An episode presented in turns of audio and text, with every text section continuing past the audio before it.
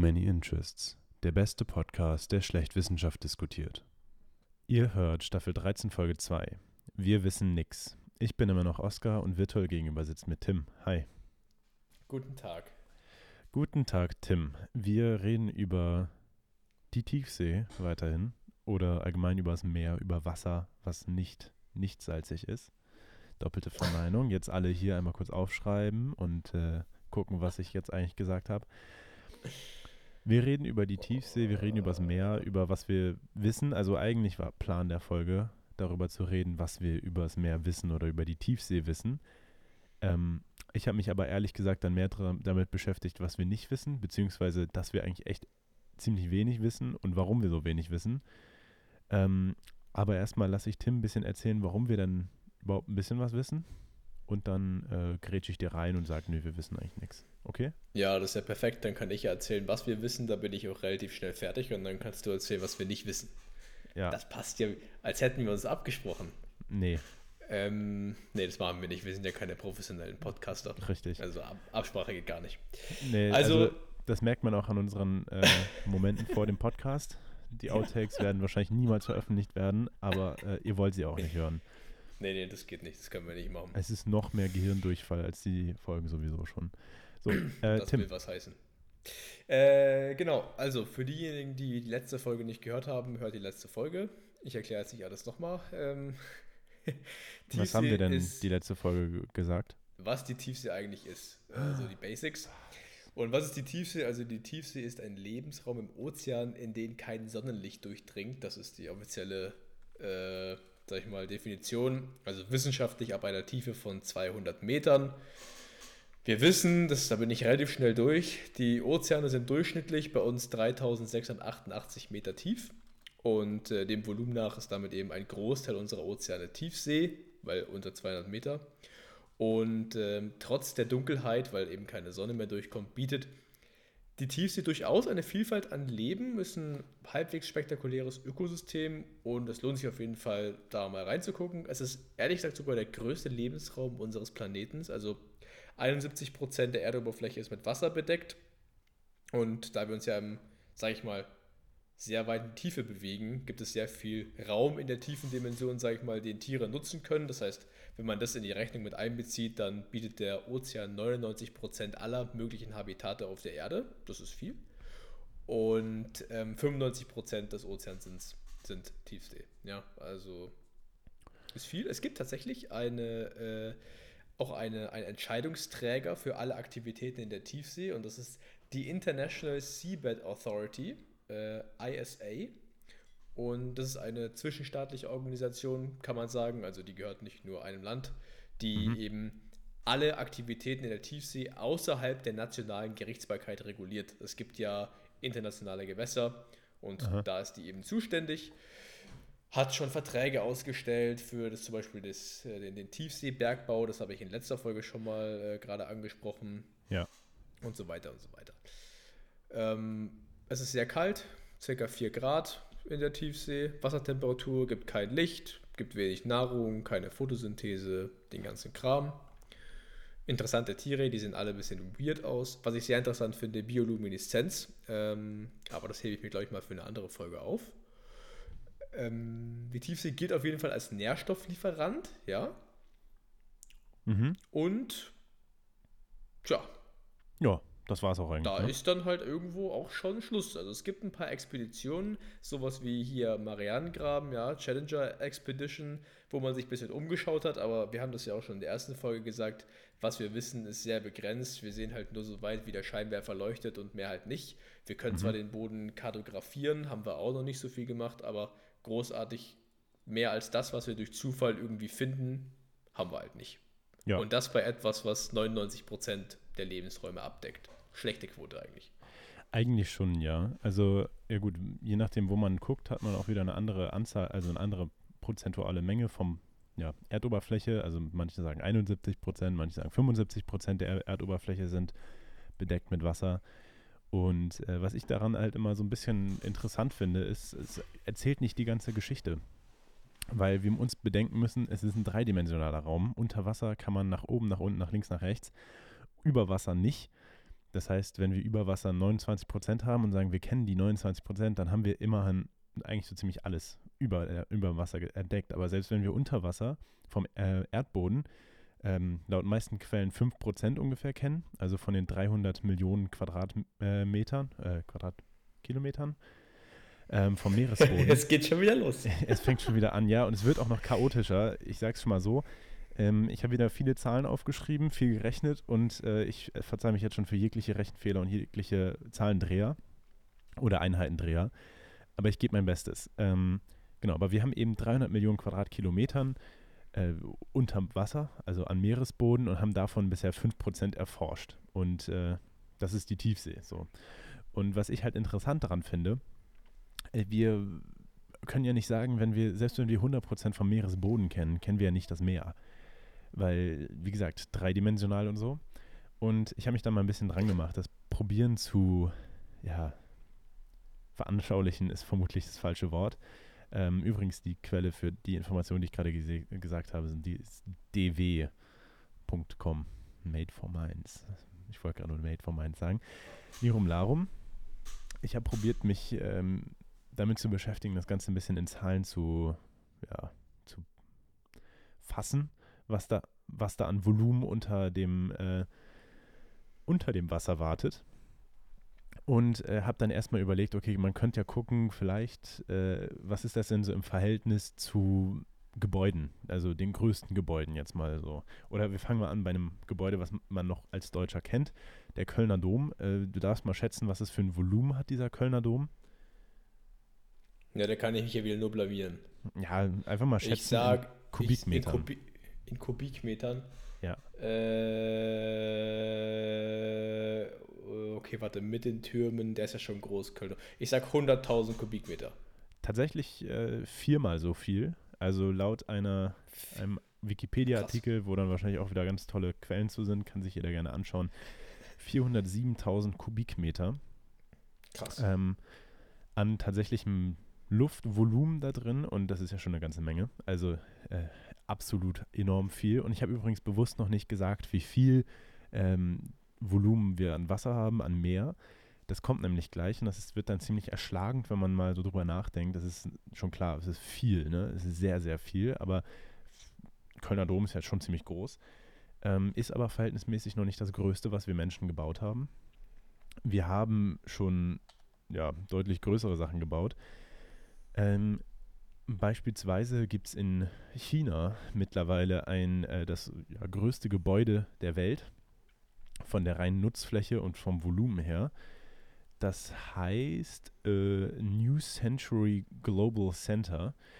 Abnormal gigantisches Ding und äh, hat eine Nutzfläche von 1,76 Millionen Quadratmetern, also nur der Boden. Alter! Ja, ja. Und äh, um ja. das ins Verhältnis zu stellen, also ich komme aus einer Kleinstadt. Die Leute, die mich kennen, wissen es jetzt, äh, woher Oldenburg. ich komme. Oldenburg. Nicht ganz. Oldenburg, Oldenburg, ist dagegen noch ziemlich groß.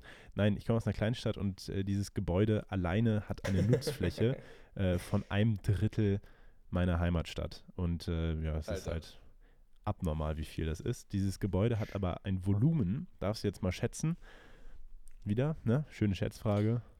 Äh, ich habe noch eine Frage. Ist die, ist die Quadratmeter auf alle Stockwerke, oder? Ja, ja, genau. Also erstmal kurz, was da so drin ist. Da drin ist ein Einkaufszentrum, äh, Bürogebäude, Konferenzräume, eine Universität, zwei Fünf-Sterne-Hotels, äh, ein IMAX-Kino und ein Paradise Island Waterpark mit 5000 Quadratmeter großem Strand.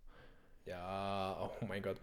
Okay, warte, wie viel, wie viel, wie viel waren es? 1,3 Millionen Quadratmeter? Warte, warte, warte, es geht noch weiter. Da ist auch ein mediterranes Dorf samt Kirche, ein Piratenschiff, eine Bühne und Eislaufbahn mit olympischen Ausmaßen drin. Und da ist auch ein äh, Stopp von einer U-Bahn-Linie. So, das war's. Okay, ich, ich, ich sag eine Milliarde Kubikmeter. eine Milliarde, jetzt übertreiben wir aber. Also, okay, wenn, 500 Millionen. Wir 500 haben 400, Millionen. Wir, haben, warte, wir haben 407.000 Kubikmeter an, äh, ja, an Kölner Dom. Du sagst 400 Millionen. Oder? Ja, ich sag 400 Millionen. Ja, gut, es sind 20 Millionen, also ein bisschen weniger. Und ähm, das klingt schon wieder nach Hätte enorm ich viel. Mehr gedacht. Das ist schon, das ist schon enorm viel. Aber Ja, äh, was ich halt einfach krass daran finde, ist, wenn man sich das Ganze jetzt nochmal umrechnet in äh, Kubikkilometer. Weil Kubikkilometer ähm, ja, sind dann ein bisschen Rechnung. weniger und Kubikkilometer ist die Angabe, die man meistens fürs Meer findet. Und da komme ich auch gleich zu noch. Aber äh, der Kölner Dom beispielsweise sind ähm, ein, ein Volumen von äh, 0,00004 Kubikkilometer. Okay. Ist kein Scheiß. Ich habe jetzt das hoffentlich richtig abgelesen, aber ja, 0,0004 Kubikkilometer. Das ist der Kölner Dom. Dieses gigantische Gebäude, wovon ich gerade gesprochen habe, dieses New Century Global Center, hat Mhm. eine, eine Volumen von 0,02 Kubikkilometer. Ähm, und by the way, der Burj Khalifa hat ein Volumen von 1,6 Millionen Kubikmeter, also 0,01 äh, 0,0016 Kubikkilometer. Ne? Und ähm, ja, jetzt kommen wir mal zum Meer. Das Meer hat ein Volumen von 1,338 Milliarden Kubikkilometern. Also das, wovon wir gerade eben noch bei Schon big. 0,02 waren, da sind wir jetzt bei 1,338 Milliarden. Das ist 1,338,000,000 Kilometer Sind- hoch 3. Pa- Boah. Ist ein bisschen viel, ne? So. Ja, jetzt warten wir ab. Wenn die Gletscher schmelzen, dann wird es ein bisschen mehr. Ja, das wird natürlich noch ein bisschen mehr. Ich habe mir dann aber noch gedacht, okay, kann man es vielleicht ein bisschen in Relation setzen? Was ist, angenommen, wir würden jetzt mal alles an, äh, alles an Gebirgen einfach mal unter Wasser tunken, also wirklich ins Meer reinschmeißen. Was glaubst du, wie viel vom, also ich habe jetzt nur einen Schätzwert genommen, wenn ihr hören wollt, dass man das mal tatsächlich alles ausrechnet. Es gibt erstaunlich viele Daten zu den Gebäu äh, Gebirgen, aber ich habe jetzt nicht jeden einzelnen Berg rausgenommen, das Volumen ausgerechnet und dann alles addiert. Das könnte man machen. Ich habe jetzt einen ungefähren Schätzwert, den ich auch aus so ein paar Quellen errechnet habe, genommen für das Volumen aller Gebirge auf der Welt. Und ähm, ja, jetzt mal prozentual. Was glaubst du, wie viel Volumen haben die Gebirge der Welt im Ich Vergleich glaub, zum ich Meer? hab- Ich habe mir gerade gedacht, wenn man jetzt die Anden nimmt, also Südamerika, Mhm. und du gefühlt die ganze, die ganze südliche Küste von Südamerika nimmst und die ins Meer stellst, Ja. dann ist es halt gefühlt nichts. Ja, genau. Also vom Meer, was dann weg ist. Ich sage, Ja. wenn du alle Gebirge reinmachst, also inklusive Himalaya, Alpen, alles rein. mhm. Rocky Mountain, alles rein. Ja. Auf jeden Fall unter 10%. Ich würde sagen, weiß nicht, 5, 6%. Nicht mal. Also nur kurz, was ich gerechnet habe. Ich habe einen, äh, ich habe Daten gefunden zu einem 4000er, einen Vulkan mit 4100 äh, Metern Höhe, was ja schon Mhm. enorm hoch ist. Dann habe ich mal nachgeschaut. Es gibt tatsächlich eine schöne Seite, wo man äh, sieht, wie viele äh, Gebirge es gibt, äh, Ge- Berge es gibt mit über 4000 Metern. Und äh, habe dann einfach mal das genommen. Also wie gesagt, der 4000er, dieser Vulkan, ähm, hat ein Volumen von 80.000 Kubikkilometern.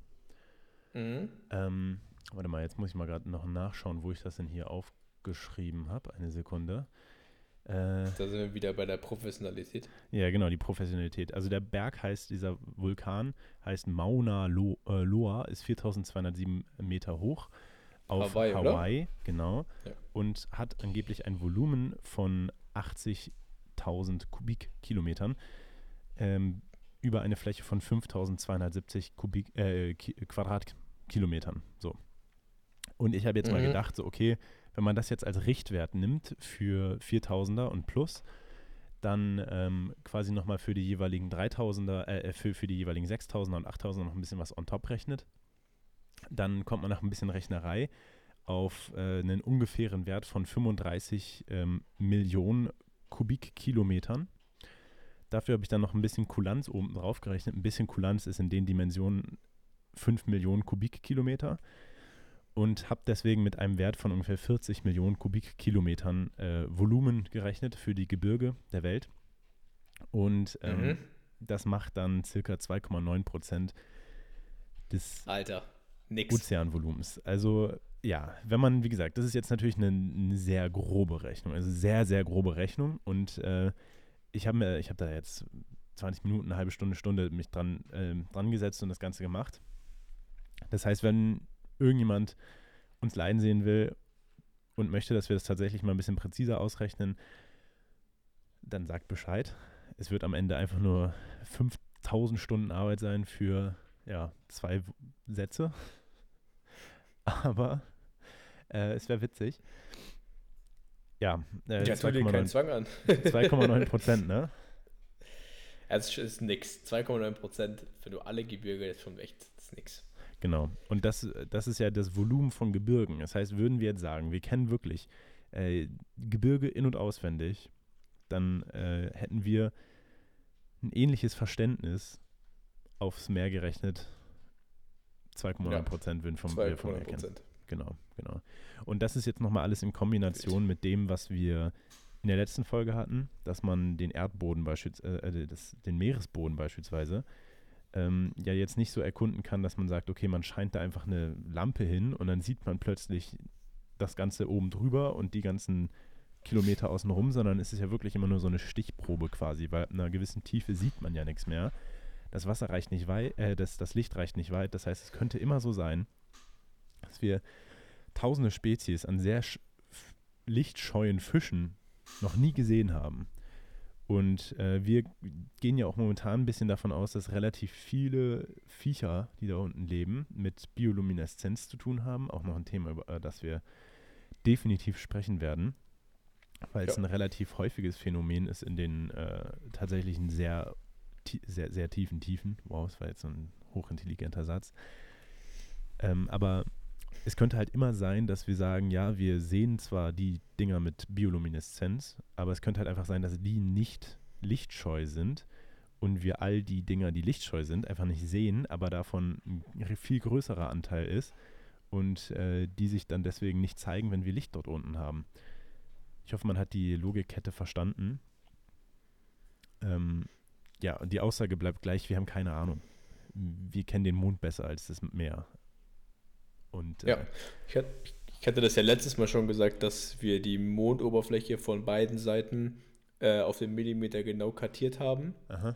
Und vom Meeresboden kennen wir, also vom, von der Tiefsee kennen wir gefühlt 2%, 2% glaube ich, oder 3%, die wirklich kartiert sind. Ja. Ja, das ist halt nichts. Ja. Das ist aber eine Fläche, die du nicht, die, weil du musst ja jeden einzelnen Quadratmeter abfahren um dann mit dem Echolot, also das ist die Technologie, mit der man das macht, quasi du schickst halt immer so, du schickst ähm, Wellen runter, ich weiß nicht genau, was für Wellen sind, du schickst auf jeden Fall Wellen runter und die kommen wieder zurück und dadurch eben durch die ganzen, wie lange das dauert, kannst du ausrechnen, wie viel, ob da halt, wie viel Platz drunter ist. Aha. Und so machen die das. Und da gibt es zahlreiche ähm, Forschungsschiffe, die da eben rumfahren, aber halt bis ein so ein Schiff das ganze Meer oder lass es zehn, lass es tausend sein, ja, das ganze Meer abgefahren haben äh, und dann ist es ja so, na gut, okay, Erde, Satelliten, ja, es gibt ja auch in der Tiefsee Erosion, es gibt auch in der Tiefsee verändert sich etwas. Da habe ich, by the way, ein Fact, ähm, es gibt ja auch so Tiefseefischen mhm. und solche äh, Grundschleppnetze können bis zu vier Tonnen wiegen. Das ist eben das Ziel, irgendwelche Tiefseefische zu fangen. Mhm. Und die bearbeiten den Meeresboden so, dass wirklich, also alles, was da lebt, ist danach weg und die bearbeiten den, den Boden durch dieses enorme Gewicht eben so, dass teilweise der Tiefseeboden, der teilweise ja sehr, sage ich mal, locker flockig ist, mhm. ja, nicht im Positiven, eben ebenerdig wird. Ja, der wird einfach glatt geschliffen. Mhm. Und wenn du mit deinem Schiff drüber gefahren bist und du hast, äh, bist gerade durch und dann fährst du weiter und kommst vielleicht erst in zehn Jahren wieder drüber, kann es sein, dass dann das schon wieder komplett anders ausschaut. Und auf der Erde haben wir Satelliten, das heißt, wenn sich was verändert, wenn ich mir Google Maps von vor zehn Jahren anschaue und jetzt, also Google Earth, mhm. ne, dann sehe ich gänzlich verschiedene Bilder. Ja. Zumindest in vielen Bereichen. Und ja. das müsstest du ja permanent auch mit dem, Erd, äh, mit dem Meeresboden machen, um irgendwie eine Chance zu haben, zu sehen, was, was es da gibt. Und das ja. kannst du gar nicht leisten, diese, diese Arbeit. Ja, ja. Und das ist ja, obwohl wir mittlerweile schon echt beeindruckende Technologie haben. Also wenn man sich gerade vor allem ja. so auf Google Earth mal umschaut, äh, alles, was nicht Tiefsee ist, sieht man tatsächlich noch ziemlich cool kartografiert. Kann ich jedem mal empfehlen, einfach mal auf Google Earth rumgucken und sich mal die Karten anschauen, vor allem in den Niederlanden und äh, Norddeutschland. Da sieht man tatsächlich relativ genau das äh, Wattenmeer. Das ist ja dieses, äh, was von den Gezeiten immer freigelegt wird. Und das ist tatsächlich sehr, sehr gut kartografiert. Man sieht auch die ganzen kleinen Rinnsale, sage ich jetzt mal. Also kann ich jedem mal empfehlen, sich das anzugucken. Und dann ab einer gewissen Tiefe ist es einfach nur noch mm, ja, recht dunkel. Ja. Recht Ja, so eine. Einheitsfarbe. Genau, so eine Einheitsfarbe, wo es dann halt ja. einfach mehr ist. Ja, das finde ich auch interessant, wenn man äh, zum Beispiel, es gibt äh, Nauru, ich weiß nicht, ob du das, das kennst, das ist so eine kleine Insel, die, der kleinste souveräne Staat. Da braucht man 20 Minuten, da gibt es nur eine Straße und braucht man 20 Minuten, um einmal ganz rumzufahren. Ähm, und die sind wirklich komplett abgelegen, also mitten im Pazifik, da ist sonst gar nichts rundherum. Und da, wenn man darauf mit Google Earth hingeht, dann ist es so, um die Insel rundherum, für so einen kleinen Bereich, das kann man sehen bei Google Earth, so den Strand bis zu so einer gewissen Tiefe und danach wird es einfach alles komplett Einheitsfarbe. Und genau dasselbe auf der Antarktis, also in der Antarktis, wenn du da schaust, so teilweise kannst du das Schelfeis schon sehen und so abgebrochene Eisschollen. Und sobald es ein bisschen tiefer wird, keine Farbe mehr, keine Kartografie mehr, kein gar nichts mehr. Einfach nur noch eine Einheitsfarbe. Einfach blau. Ja. Weil, was willst du da auch sehen? Großartig. Ja, Kannst also, nicht durchgucken. ähm, ja. Was, was, was, was soll man Sachen sagen, ne? Man weiß es, äh, wie geht es? Man riecht es nicht, man schmeckt es nicht, man weiß es nicht. Das kannte ich tatsächlich nicht. Ja, Ähm, das musst du aber mal das ist- schicken, das ist so gut. Es ist eine fantastische Weisheit und ich glaube, an dem Punkt können wir dann auch die Folge beenden. Ähm, wir haben, glaube ich, relativ gut dargelegt, dass man keine Ahnung hat, eigentlich, von dem, was da unten ist. Und wir uns trotzdem noch die restliche Staffel damit beschäftigen werden, von dem, was wir da wissen, weil das, was wir wissen, ist irgendwie doch echt beeindruckend, beziehungsweise was wir vermuten. Ähm, kleiner Teaser für die nächste Folge, wer es jetzt schon sich vorstellen kann, was da kommt. Ähm, keine Ahnung, kriegt vielleicht einen Keks, vielleicht auch nicht. Von meiner Seite auf jeden Keks. Fall äh, guten Morgen, guten Mittag, guten Abend und vielleicht mit eurem Keks dann auch guten Appetit. Und äh, bis zur nächsten Folge. Ciao, ciao. Von meiner Seite auch vielen Dank fürs Zuhören, vielen Dank fürs Durchrechnen und äh, bis zur nächsten Folge. Ciao, ciao.